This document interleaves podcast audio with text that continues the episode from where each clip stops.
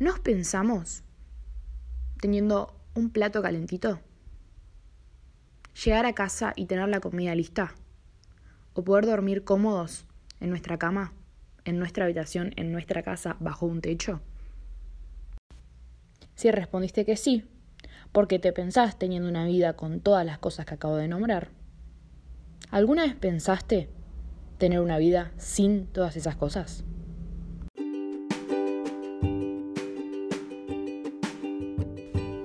Yo soy Francesca Mele y con mi compañera Candes le damos la bienvenida a nuestro nuevo episodio. Nos pensamos como sociedad más película Elefante Blanco. Me pidieron ver la película Elefante Blanco para el colegio, para hacer unos trabajos prácticos o algo así. Y al principio me pareció raro que nos plantearan esto. Copado también porque no sé, no es algo que hacemos siempre. Está bueno. Y a medida que fue pasando la película, cuando la arranqué a ver, muchas situaciones que se fueron dando empezaron a, chocar en mi cabeza, a empezar a, dar vueltas, a, a cuestionar un montón de cosas. Y creo que eso es lo que les vengo a contar hoy un poquito. Qué me fue pasando y qué fui pensando en base a, a lo que fue sucediendo en esta película. Como ya estuvo hablando mi amiga Fran, yo soy Candes y mm, nada, también me pareció súper copado que nos hayan dado una película para poder hacer el trabajo. Y bueno, yo también les voy a estar contando algunas escenas de las películas que me quedaron en la cabeza. Bueno, ahora sí, antes de, de empezar a charlar un poco más profundo sobre algunas escenas puntuales y para que después Candes también nos cuento un poco qué le pasó ella con la peli. Los quiero poner un poco en contexto. Elefante Blanco es una película que transcurre en Villa Lugano. Eh, Elefante Blanco se llama así por el gran edificio de 14 pisos que se a construir en el gobierno de Perón, pero con el golpe militar del 55 la obra quedó en la nada y muchas familias comenzaron a vivir ahí, que es lo que se ve un poco en la película. Y se trata de la historia de dos curas y un asistente social que, tratan de ayudar a estos vecinos a, vivir mejor y a sobre, sobrellevar un poco lo que, lo que es el día a día. Bueno, ahora sí. En una de las primeras escenas podemos ver a Julián, interpretado por Ricardo Darín, un cura súper experimentado y adaptado a la situación que, que pasa en Ciudad Oculta. Le responde él a Nicolás, un cura belga, interpretado por Jeremy Renier, si no me equivoco, su pregunta sobre cuántas personas viven en Villa Lugano. A lo que le dice que no sabe puntualmente cuántas personas viven allí. Llevan una cuenta en base a bautismos y distintas celebraciones que, que, van pasando en la pequeña capilla del lugar y bueno, como que hasta ahí, nada más. Entonces, claro, me quedé pensando, y charlando con Candes llegamos a, varias conclusiones, ¿no? No hay censos. Como lo estudiamos en geografía hace, hace un tiempo, son súper importantes para saber en qué condiciones viven las personas eh, y para en base a eso claramente poder tomar diferentes porcentajes y diferentes medidas, ¿no? Y también la mayoría de las personas no tiene documentos de identidad. O sea, el derecho básico humano a la identidad no lo tienen. Lo que me llevó a pensar, la poca participación del gobierno, partiendo del hecho que la construcción del elefante blanco estaba destinada a ser el hospital más grande de Latinoamérica. O sea, importantísimo iba a ser. Pero luego del golpe militar de 1955 acabó incompleto y abandonado, donde en la película vemos que varias familias viven allí. Pero ¿cómo puede ser tan poca actividad de parte del gobierno? ¿Cómo nosotros como sociedad nos permitimos que esto pase? Y lo que más me quedó dando vuelta por la cabeza, cómo yo, adolescente de 16 años, a punto de cumplir 17, me permito que esto pase. ¿Y qué puedo hacer yo?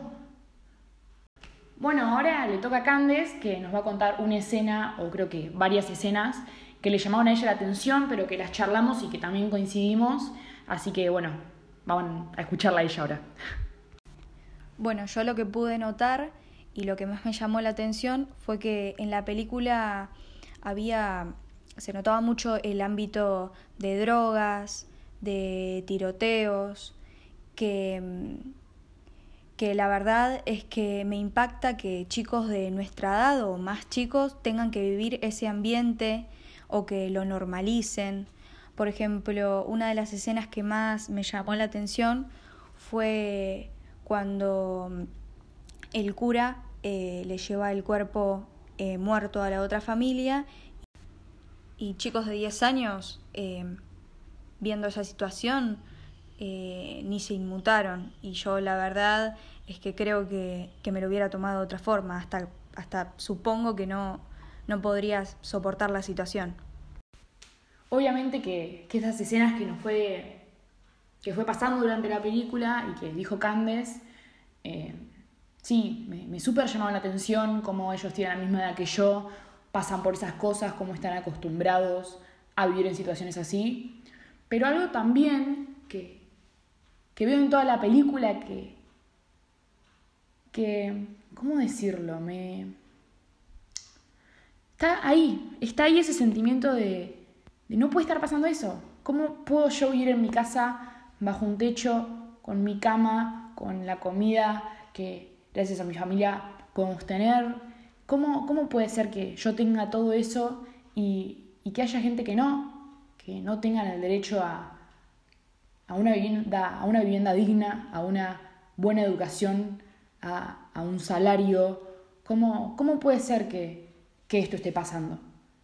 Y pasa acá en esta historia, en transcurrida en Villa Lugano, eh, donde podemos ver a estos curas, a esta asistente social que trata de, hacer todo para que, para que los vecinos puedan vivir bien o mejor, mejor de lo que viven.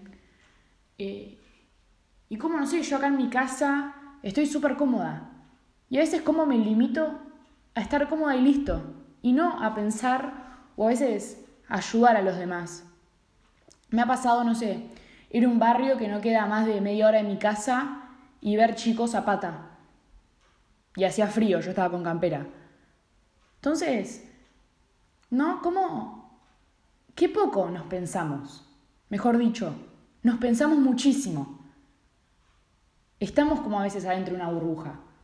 Pero qué poco que pensamos a los demás. Y no te estoy hablando de Villalubano. Te estoy diciendo a 30 minutos de mi casa. O sea, está cerca. Y nosotros permitimos que siga pasando esto. Que, que haya gente, familias completas, miles, te podría decir hasta millones de personas que vivan así. Es algo que, que estuvo en mi cabeza durante toda la película y que sigue estando en mi cabeza. Y, y creo que es eso también, ¿no? Tratar de, de buscar la solución de, poder descifrar, aunque sea un poquito, de cómo ayudar a los demás, de, de cómo dejar a veces de mirarnos el ombligo y, y poder entender que hay gente que no vive igual que nosotros. Bueno, escuchando la reflexión de Fran me parece que tiene mucha razón de empezar a dejar de mirarnos un poco el ombligo y empezar a mirar eh, al otro, las distintas realidades que viven otras personas. Y también me parece que es importante rescatar cómo esa gente eh, le da tanta importancia al lado de la iglesia. Creo que, que toman a los curas como, como amigos, como como la esperanza para poder seguir eh, adelante, para, para poder eh, luchar el día a día y tener un poco de fe de que de poder cambiar esa realidad que están viviendo. Y me parece que, que es un punto muy importante porque es lo que los hace seguir adelante también. Por eso es que digo que los curas no son solamente el que da la misa, sino que es el que está, el que te apoya, el, el amigo, el que es el sostén, igual que el asistente social. Me parece que son dos, dos eh, personajes que los acompañan mucho en esta lucha, entre comillas. Bueno, acá charlando con Candes, eh, como más o menos reflexión final, con qué nos quedamos, eh, una de las dudas que nos surgió es qué genera esta desigualdad de recursos, ¿no? Que vemos en la película, esta gran brecha social que hay entre, no sé, la gente que vive en esta villa, en Ciudad Oculta, y gente que por ahí ve todo desde afuera. Eh, hay una escena puntual que recordábamos de cuando estaban charlando todos los chicos con la asistente social y los curas, y una de las chicas dice... Dice que le pregunta a una de las chicas de la villa en el colegio, le dice, ay, ¿cómo podés vivir en la villa? Y esta chica dice, no, la verdad es que yo siento que vivo bien acá. Y es esta diferencia que nos llama la atención con Frank, que... Del estar acostumbrado, ¿no, Candes? Sí. De verlo desde adentro y decir, y yo estoy bien acá, estoy cómoda, vivo como puedo, pero verlo desde afuera, desde un lugar de que estamos cómodos. Creo que viéndolo desde la chica esta que vive en la villa es, yo vivo con lo justo necesario y yo estoy bien. Y me parece que con la chica esta del colegio que le surgió esta duda de cómo podía vivir en una villa, si vivía bien, eh, me parece que viéndolo desde ese lado eh, no tiene nada, por así decirlo. Bueno, también pensando un poco con esto que veníamos hablando, cómo directamente desde algo tan sencillo como tener un trabajo para después tener un salario y poder tener una casa, por ellos ni siquiera tienen eso, ni siquiera tienen la, la oportunidad de, de, levantarse temprano para ir a trabajar porque no tienen la oportunidad de presentarse a algún lugar y que les den el espacio, ¿no? Sí, o también me parece que podemos tomar el ejemplo de que en la película estaban los albañiles trabajando. Ellos tratando- mismos, lo de la misma villa, trabajaban para ellos mismos. eh, tratando de terminar de construir eh, el edificio. Sus casas, el- partes del edificio, y, y que no, no tenían quien les pague. Por ni eso- materiales. Exactamente, por eso se quejaban de que no podían trabajar y querían trabajar, pero también estaban trabajando y no le estaban pagando. Y, y nada, eso es algo que nos llamó la atención también. Sí, yo me pongo a pensar y mis papás se levantan temprano, van a trabajar. Es algo re normal, ¿no? Tipo, nuestra- nuestras familias, en nuestro ámbito, la mayoría de nuestros papás trabaja, mientras que por ahí nosotros estamos en el colegio, o ahora mientras que nos conectamos un Zoom, ellos están trabajando, y como por ahí estas familias no tienen esta oportunidad. Ese simple hecho que para nosotros es salir a trabajar, que lo vemos tan normalizado. Exactamente. Eso es algo que ya nos quedamos de por qué se genera esta desigualdad de recursos. Si lo más simple no lo tienen, ¿cómo esperamos que algo más, no sé, como una casa, lo tengan? Si lo básico, como un trabajo para recibir plata, o un trabajo lo tienen pero no reciben plata. Claro. También, como por así decirlo, salir de su zona de confort, por así decirlo. Sí, posta. Es algo que, que nos quedamos ahí pensando mucho. Bueno, ahora sí para, para ir cerrando un poquito, como... Nada, les quería contar cómo me, me fui sintiendo a lo largo de la película. Ya hablé mucho de la película, también de, de qué me llevó a pensar, pero mis sentimientos, sí, son algo... Están muy relacionado con lo que es la tristeza, me da mucha tristeza, me dio mucha tristeza al ver la película esta que tengo que, que me pidieron para el colegio. Eh, me dio mucha tristeza ver las distintas situaciones donde las familias no tenían un techo para vivir, estaban preocupadas, donde los chicos de mi edad sufrían y estaban, se encontraban perdidos. Mucha tristeza también me, me generó esto de querer salir y ayudar a la gente y preguntarme cómo están bajo este contexto de, de pandemia. Eh, me generó mucha incertidumbre de, de nada, de cómo cambiar eh, las cosas que están pasando, de cómo evitar que, que, que, más chicos de mi edad sigan estando en ambientes así y empecé a cuestionarme un montón de cosas que también ya las fueron escuchando a lo largo del podcast y, y nada de eso, mucha tristeza y, y, tener, y me quedé con el sentimiento de, de tener ganas de ayudar, claramente.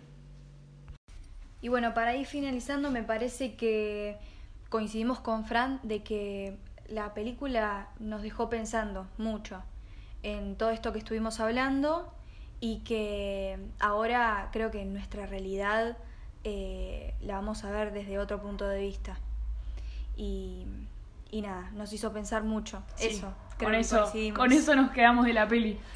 Esto de, nos quedamos pensando, nos pensamos, pensamos también en mucho.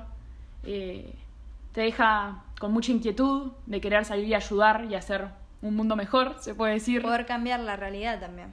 Sí, nos deja con eso, con esa inquietud y con, con muchas preocupaciones. Bueno, muchas gracias por acompañarnos en este capítulo. Este ya es el cierre del, del podcast, eh, de este episodio 8, súper interesante.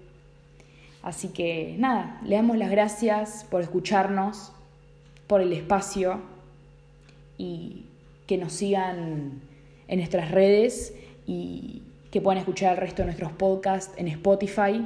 Somos Nos Pensamos o Pensamos, como, como vos quieras decirle, by, by Candes y Fran. Les mandamos un abrazo enorme y gracias por el espacio.